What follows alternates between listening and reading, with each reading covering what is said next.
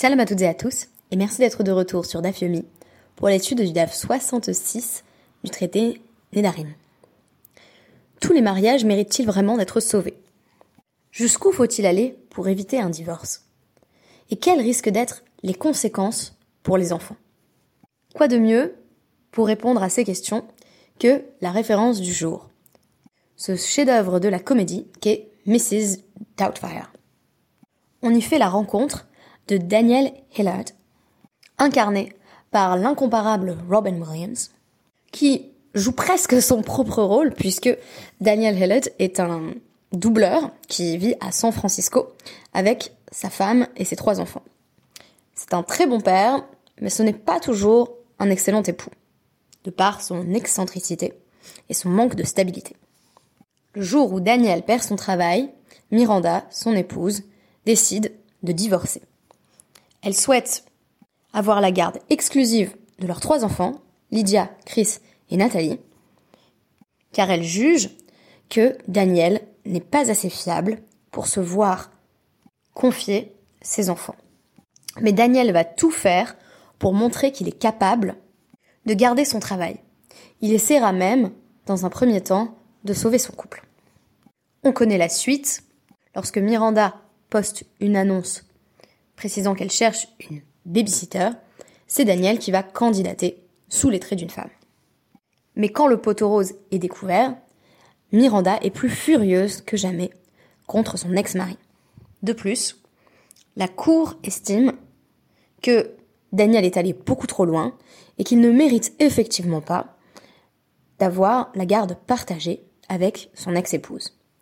Au moment où on pense que Daniel a tout perdu, Miranda revient vers lui et lui avoue que malgré leur séparation, Daniel reste un excellent père. Il va alors bénéficier de la garde partagée dont il rêvait tant, ce qui permettra à Daniel d'aller chercher ses enfants après l'école. Le film se termine lorsque le personnage de Mrs. Doubtfire, toujours incarné par Daniel, répond à la lettre d'une jeune fille, Katie McCormick, dont les parents sont en train de divorcer. Mrs. Doubtfire répond à cette jeune fille que peu importe la situation familiale, ce qui importe le plus, c'est qu'il y ait de l'amour. Nous allons voir que la Mishnah que nous allons mentionner à travers notre podcast mentionne également cette question du risque du divorce qui sera développé par la suite dans toute la Guémara, mais aussi des conséquences que cela pourrait avoir sur les enfants. Par ailleurs, cela fait déjà plusieurs épisodes que nous décrivons la médiation des sages dans le processus d'Atarat Nedarim, d'annulation du vœu, comme une forme de médiation conjugale. Et aujourd'hui, on va avoir un peu un ad absurdum de ça. C'est-à-dire que cette logique va être poussée à l'extrême et on va voir notamment des maris qui font rentrer les sages dans leurs disputes de couple. Et face à cela, les réactions des sages sont diverses, même si la plupart d'entre eux mettent tout en œuvre pour sauver le mariage en question, il en est qui résistent et affirment que tous les mariages ne valent pas d'être sauvés au détriment de l'honneur des sages eux-mêmes. Alors pour nous remettre vraiment dans le contexte de l'Agmara, on est toujours en train de euh, parler euh, des euh, donc des ouvertures possibles, c'est-à-dire des euh, justifications qui permettent la dissolution d'un vœu, d'un éder.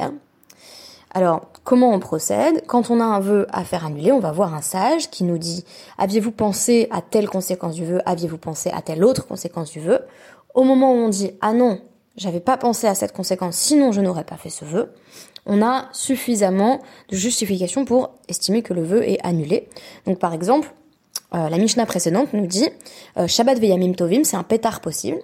C'est-à-dire qu'on peut dire à la personne, quand tu avais fait ce vœu, par exemple, de ne plus manger de viande, est-ce que tu te rendais compte que ça allait s'appliquer aussi à Shabbat et pendant les fêtes, où la plupart des gens mangent euh, de la viande, et où ça serait mal vu de ne pas le faire?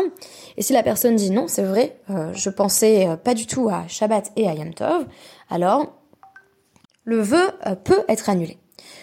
Donc un autre pétard, une autre ouverture qui peut être euh, utilisé par les sages n'est autre que euh, la question du euh, kavod, donc de l'honneur.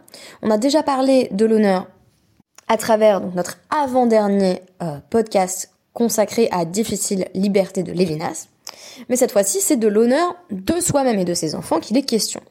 Donc plutôt ici une notion sociale de l'honneur. Je précise, la.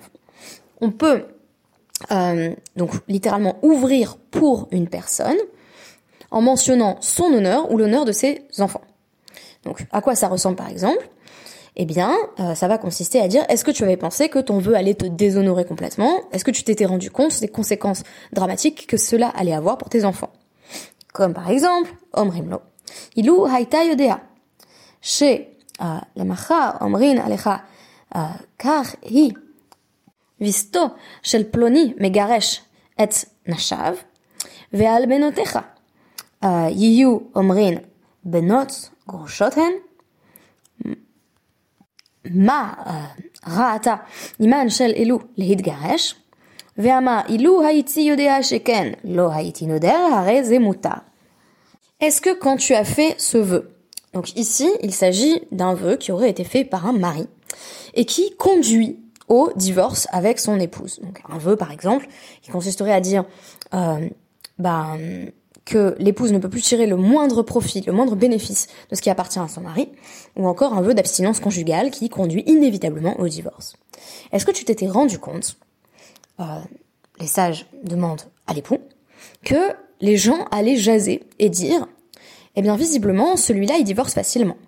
Euh, c'est son V7, donc c'est quelque chose de, stable pour lui, de divorcer de ses femmes. Déjà au pluriel, donc euh, visiblement euh, celui-là, ses mariages ne durent pas très longtemps. Un peu comme pour les stars hollywoodiennes, on dit oh là là, il en est déjà à son cinquième. Là, c'est un peu la même chose. Ça va te donner une mauvaise réputation à toi-même. Donc c'est ton cavode ici qui est en jeu. Et au sujet de tes filles, dit-on toujours au mari, on dira ce sont des filles de divorcés. Donc c'est mal vu. Euh, il vaut mieux euh, effectivement avoir des parents qui sont encore ensemble. Et ça, pour le coup, j'ai l'impression que ça a toujours des ramifications euh, jusqu'à l'heure actuelle dans nos communautés. Je vais revenir là-dessus dans un instant. Mais d'abord, je traduis la fin. ça va aussi être déshonorant pour le mari parce que les gens vont dire qu'est-ce qui a fait que sa femme a voulu divorcer? Très intéressant d'ailleurs. ici, on a l'impression que c'est la mère qui aurait été à l'initiative du divorce donc la mère de, ses filles, des Benoît euh, ce qui présuppose qu'il arrivait souvent que ce soit l'épouse qui soit à l'initiative du divorce, qui dise qu'elle ne veut plus de son mari, et que le mari donnait le divorce. Donc euh, ce n'étaient pas toujours des femmes qui étaient répudiées par leur mari. Ve'ama, et donc le mari répond euh, mais je savais pas, sinon j'aurais pas fait ce vœu-là. Harezemuta, on le libère de son vœu de sorte qu'il n'a pas besoin de divorcer de sa femme. Ce raisonnement des sages, euh, ce pétard, cette ouverture, je l'ai trouvé à la fois intéressant et dangereux. C'est-à-dire que, bien sûr, c'est intéressant que les sages nous présentent un raisonnement qui permet finalement d'épargner le couple. Et une nouvelle fois, on voit intervenir la question du regard social, qui n'est pas du tout quelque chose qui est, euh, comment dire, mis de côté par les sages, mais bien au contraire tout à fait euh, intégré dans le raisonnement alarique lui-même. C'est-à-dire, on ne dit pas euh, mais peu importe ce que les autres pensent de moi, ce qui importe c'est mon regard sur moi-même. Ah non, non, pas du tout. Euh, dans tout ce que j'ai étudié pour l'instant euh, dans le DAF ce n'est pas du tout le cas, et on prend bien en compte le regard d'autrui et ce que les gens vont dire.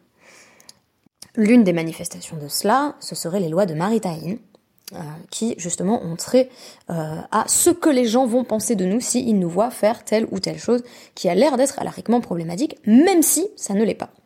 Donc l'autodétermination, est très limité euh, dans euh, la Guémara de manière générale, si je puis généraliser ainsi.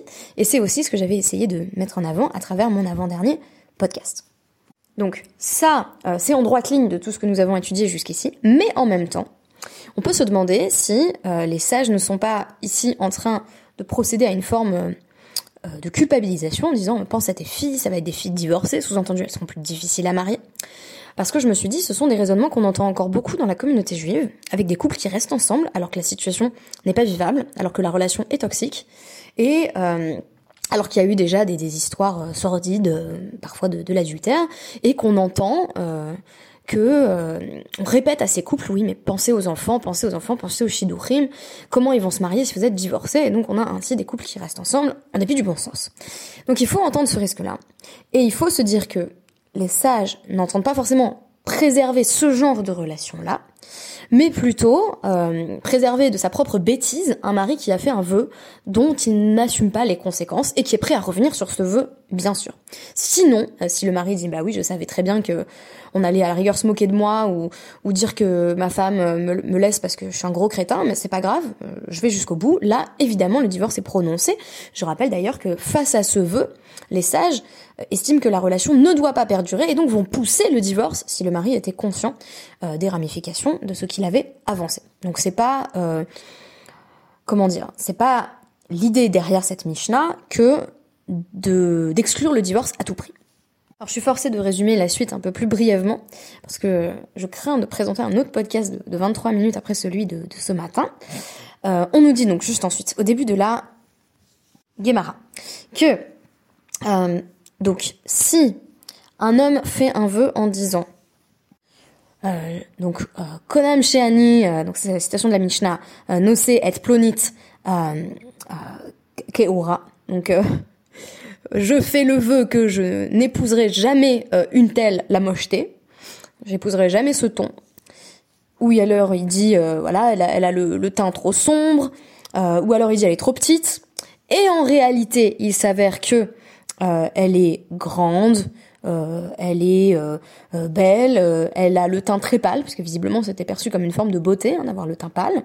Alors Moutarba, il peut l'épouser. Donc la Mishnah nous a avancé cela et la Gemara vient préciser au nom de Rabbi Ishmael, même si au moment où il a fait ce vœu, elle était effectivement assez laide, qu'elle avait le teint buriné et que elle était petite, mais que entre temps elle a grandi, elle est devenue belle et pâle, euh, eh bien le vœu peut être dissous. Alors qu'au moment où il a fait ce vœu, la situation était bien telle qu'il la décrivait, si l'on peut dire, même si beauty is in, is in the eye of the beholder, et a priori, euh, la beauté c'est plutôt relatif. Ici on nous présente des critères qui sont présentés comme euh, presque universels.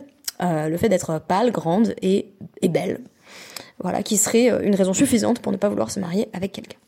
Mais justement, pour nous montrer que beauty is in the eye of the beholder, que la beauté est en quelque sorte relative, euh, on nous dit que il y a un maasé qui est cité dans la Mishnah qui nous, qui nous rapporte qu'un homme avait fait un, vœu en disant je, je, ne veux pas tirer le moindre bénéfice de ma nièce, donc la fille de ma sœur, j'ai pas la moindre intention de l'épouser, alors que d'autres gens lui disaient ce serait bien que tu l'épouses. Et et donc, euh, c'était une situation de crise dans cette famille. On a amené euh, cette jeune fille à Rabbi Ishmael et on nous dit euh, va Yapoua. Il lui a fait euh, euh, voilà un relooking. Il l'a rendue belle en fait. Donc il lui a fait il lui a fait un relooking complet et à ce moment-là, Rabbi Ishmael a convoqué celui qui avait fait le vœu, le noder, en lui disant Miso Darta, c'est pour elle que t'as fait un vœu. et il dit non non pas du tout celle-là celle-là c'est un canon, c'est une bombe, moi je prends. Et donc euh, on nous dit, Vehitira, Rabbi Ishmael, Rabbi Ishmael a permis à cette femme d'épouser euh, cet homme, puisque c'était le mariage euh, qui, devait se faire, parce que elle était devenue belle. Et à ce moment-là, Rabbi Ishmael s'est mis à pleurer en disant les, les, filles juives en fait sont belles, naot hen, et là chez ha'aniyut menavlatan. Mais c'est c'est la, la pauvreté qui les rend laides parce que elles, elles ont faim euh, elles n'ont pas assez à manger et donc euh, leur, euh, leur, teint devient cireux, leurs joues se creusent, etc., etc. Et on nous dit d'ailleurs que quand Rabbi Ishmael est décédé, toutes les femmes juives, toutes les filles à marier, se sont mises à pleurer en disant Benot Israël al Rabbi Ishmael Bechina, pleurons sur Rabbi Ishmael qui est mort, car justement il nous rendait belles pour nos futurs époux. Alors, rendre belle, est-ce que c'est vraiment un relooking? Est-ce que c'est vraiment, il, il, les a maquillés, il leur a fait une jolie coiffure? Je suis pas sûre. Parce que euh, il y a une autre anecdote par la suite où on demande à Rabbi Ishmael non pas de relooker une jeune femme, mais de lui trouver euh, une, une caractéristique euh, qui serait euh, belle. Et à ce moment-là, il va essayer euh, non pas tant de modifier son physique à elle que de chercher une partie de son corps qui serait harmonieuse. Donc plutôt que euh, de tomber dans quelque chose qui est pas du tout body positive, pour reprendre des termes qu'on aime bien à l'heure actuelle, qui consisterait à dire bah il lui a fait faire un régime jusqu'à ce qu'elle soit assez jolie. Là c'est plutôt l'inverse, hein, puisque les filles d'Israël ont faim. Euh, ça reviendrait plutôt à dire qu'est-ce que ça veut dire Il les rendait belles, ça veut dire il leur trouvait une caractéristique qui les rendait désirables aux yeux de leur mari. Donc en fait vraiment euh, une forme de médiation conjugale. Toutefois, pour aller euh, dans l'autre sens, l'hypothèse d'un véritable relooking, on nous parle par la suite dans la Gemara euh, d'un autre homme qui disait euh, je refuse catégoriquement d'épouser ma nièce, toujours des hommes qui épousent leur nièce, hein, et on a apporté cette femme dans la maison de Rabbi Ishmael et elle avait une, dent qui, qui manquait. Et donc cet homme la, la trouvait pas belle parce qu'elle avait une dent qui manquait. Et Rabbi Ishmael lui a pour le coup euh, euh, payé une dent en or avec ses propres moyens pour faire un mariage. Et euh, désormais sont présentés dans la Gemara à partir de, de ce passage, donc on est au début du Hamoudbet, des cas où un couple passe presque au bord du divorce, et ce sont les sages qui vont faire en sorte de sauver le mariage ou pas. Par exemple, premier cas, c'est un mari qui dit Tu ne pourras plus tirer le moindre bénéfice de moi, c'est-à-dire, on va divorcer, puisque les sages forcent à divorcer un mari qui ne veut pas, en fait, remplir ses devoirs envers sa femme. Cet homme dit donc, tu ne pourras pas tirer le moindre bénéfice de moi, à moins que Rabbi Yehuda et Rabbi Shimon mangent quelque chose que tu as préparé. Et en fait, c'est une femme qui savait pas du tout cuisiner, qui cuisinait des plats véritablement euh, indigestes, non comestibles. Et donc, euh, Rabbi Yehuda, il mange, pas de problème, il vient, il mange, et euh, et il dit, donc c'est un passage qui va d'ailleurs être aussi cité par Lévinas, Kalvachomer, ומה לעשות שלום בין איש לאשתו אמרה תורה שמי שנכתב מקדושה ימחה על המים המערערים בספק ואני על אחת kama וכמה. C'est un kalvachomer, c'est un raisonnement a fortiori. Puisque pour préserver la paix entre mari et femme, la Torah a dit que le nom d'Hachem euh, peut être dissous dans les eaux amères en cas de doute, c'est-à-dire un homme qui soupçonne sa femme de l'avoir trompée, qui lui a dit de ne pas s'isoler avec un tel, elle l'a fait tout de même. Il y a doute, donc on lui fait boire les eaux amères, et dans les eaux amères, on va dissoudre le nom de Dieu. Donc euh, Hachem est prêt à renoncer à son propre kavod pour préserver l'harmonie dans le couple, alors qu'il y a déjà des soupçons. Alors, dit Rabbi Yehuda, combien plus moi je devrais renoncer à mon honneur et manger un plat immonde pour sauver ce couple? Ce qui est très intéressant, c'est que Rabbi Shimon ne se prête pas au jeu. On nous dit euh, l'OTM, n'a pas goûté. En disant, euh, quand bien même tous les enfants de cette veuve viendraient à mourir, euh, Shimon Mimkomo, Shimon lui-même ne bougera pas et n'ira pas goûter ce plat parce qu'il ne convient pas euh, à cet homme de faire un éder aussi stupide. Et donc, il, n'y a pas à impliquer les sages dans euh, ces, affaires finalement entre mari et femme. Donc en fait, Rabbi Shimon dit en gros bah, qu'il meurt, et je veux bien même que c'est assez choquant, hein, mais je veux bien que, tous les enfants de, cette femme devenue veuve euh, meurent aussi. Moi, euh, je, ne, je ne bouge pas de, de, mon propre cavode. Et on nous dit bah, quand même, quand même, c'est choquant. déjà, bon, ça, ça déshonore selon Rabbi Shimon, ça déshonore l'honneur des sages, mais on nous dit, c'est aussi qui écrit des lots, euh, les les mindars. C'est pour que les gens s'habituent pas à faire des vœux et nous, on est ensuite à leur disposition. Bon, Rabbi Shimon, c'est un peu un Datiachid ici, c'est-à-dire c'est le seul euh, à refuser de compromettre son honneur euh, au nom d'un couple en danger. Puisque par la suite, on va nous dire, il y a un homme qui avait dit, bah, en gros, on divorce si tu ne craches pas sur Rabbi Shimon ben Gamliel, alors c'est pas directement on divorce, mais c'est je fais le vœu que tu ne tireras pas le moindre bénéfice de moi qui conduit au divorce. Si tu ne craches pas sur Rabban Shimon ben Gamiel, ce qui veut dire en gros, bah on va divorcer parce que a priori la femme elle va pas aller cracher sur l'un des sages. Euh, et donc, euh, en fait, elle veut sauver ce mariage, elle y va et elle crache sur ses vêtements. Et on nous dit, ah, mais est-ce que c'est assez humiliant de cracher sur ses vêtements? Réponse, pour Rabban Shimon ben Gamiel, euh, se faire cracher sur les vêtements, c'est quand même bien bien humiliant. Et donc, euh, bah finalement, il n'y a pas de vœu, puisque le vœu c'était euh, tous mes biens te seront interdits si tu ne craches pas sur Rabban Shimon ben Gamliel. Rabban Shimon ben Gamliel, il se laisse faire, et donc un nouveau couple qui est sauvé, mais à quel prix?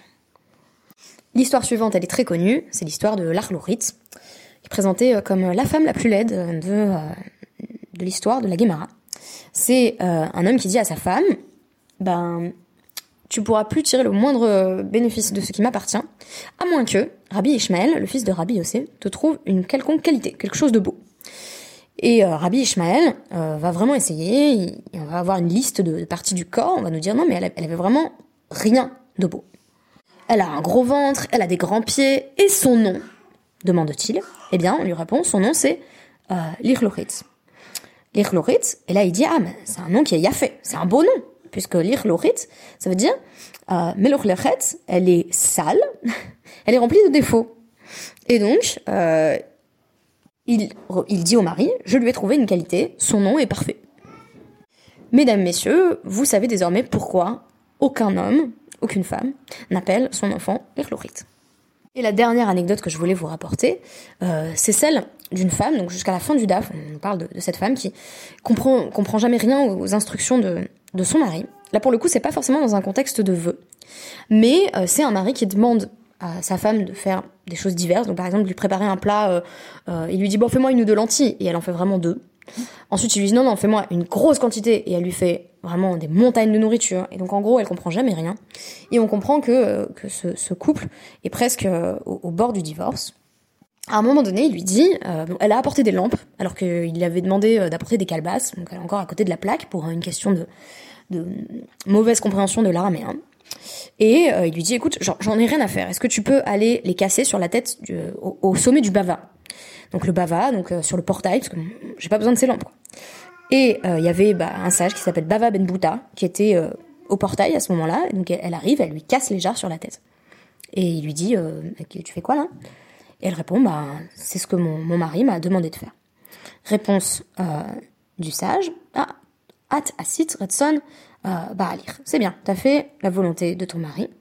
Et donc, euh, tu mérites d'avoir euh, d'avoir deux fils. Alors effectivement, j'ai fait un nouveau podcast de 23 minutes alors que j'ai vraiment essayé de synthétiser.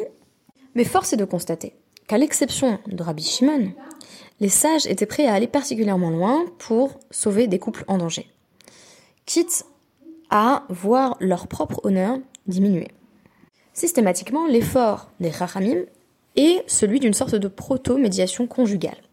L'histoire de l'Arloritz me semble d'autant plus éclairante que Rabbi Shimon fait effectivement euh, quelque chose que la médiation conjugale va également permettre d'accomplir, à savoir, le mari dit je ne trouve aucune qualité à ma femme, et Rabbi Shimon, en qualité de médiateur, va dire écoute, si on cherche bien, voilà tel aspect de sa personnalité qui mérite d'être aimé.